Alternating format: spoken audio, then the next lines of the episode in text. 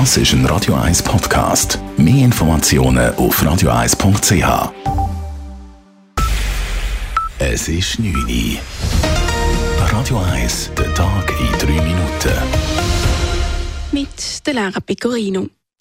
Die Berner Regierungsrätin Evi Allemann will Bundesrätin werden. Die Kandidatur wurde heute Abend bekannt, nur kurz nachdem SP-Nationalrätin Flavia Wasserfallen bekannt gab, dass sie auf eine Kandidatur verzichtet. Im Interview mit den Tamedia-Zeitungen verriet Alemann auch, dass sie zuvor mit Wasserfallen gesprochen habe. Alemann ist die erste Frau, die ins Rennen um die Nachfolge von Simonetta Sommaruga steigt. Morgen wird dann auch Eva Herzog über ihre Bundesratspläne informieren.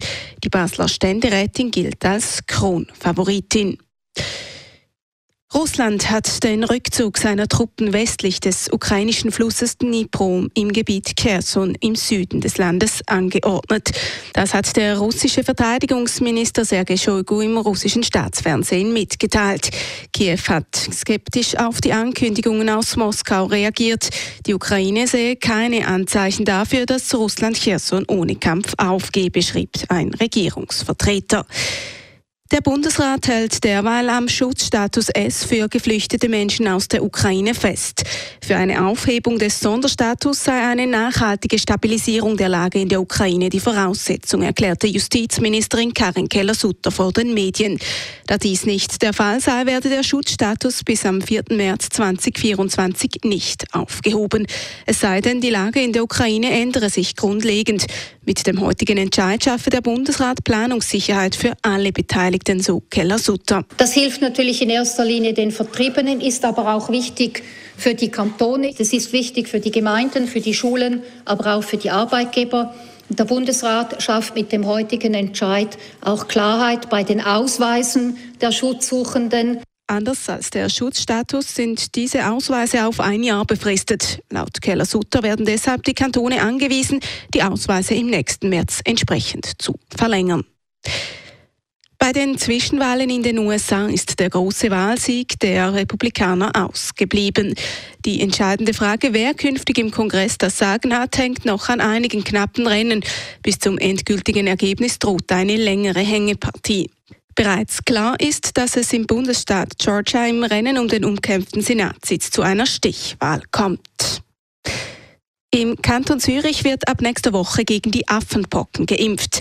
Die Impfungen werden im Gesundheitszentrum Checkpoint Zürich sowie im Impfzentrum am Hirschengraben angeboten. Anmeldungen sind per sofort möglich, wie die Gesundheitsdirektion mitteilt. Die Impfung wird insbesondere Männern, die Sex mit Männern haben und Transpersonen mit wechselnden Sexualpartnern empfohlen. Auch Personen, die aus beruflichen Gründen exponiert sind, sowie Kontaktpersonen von Erkrankten raten die Behörden zur Impfung. Radio 1 Wetter. Auch in der Nacht bleibt es zeitweise nass, vor allem Richtung Alpen. Im Unterland gibt es im Verlauf der Nacht auch trockene Abschnitte. Ungünstige Stände zuerst noch mit Restwolken und Nebel zu rechnen. Einzelne Tropfen gibt es dann höchstens noch in der Glarneralpe und im Toggenburg. Ab 1700 Meter ist auch Schnee möglich. Durch den Tag tut es dann aber überall auf und es gibt auch sonnige Abschnitte. Temperaturen morgen Morgen kühl bei 5 bis 7 Grad und am Nachmittag gibt es maximal 13 Grad. Das war der Tag in 3 Minuten.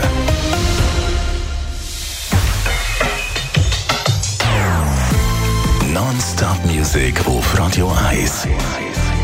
Bei uns die Musik einfach besser. Non-Stop.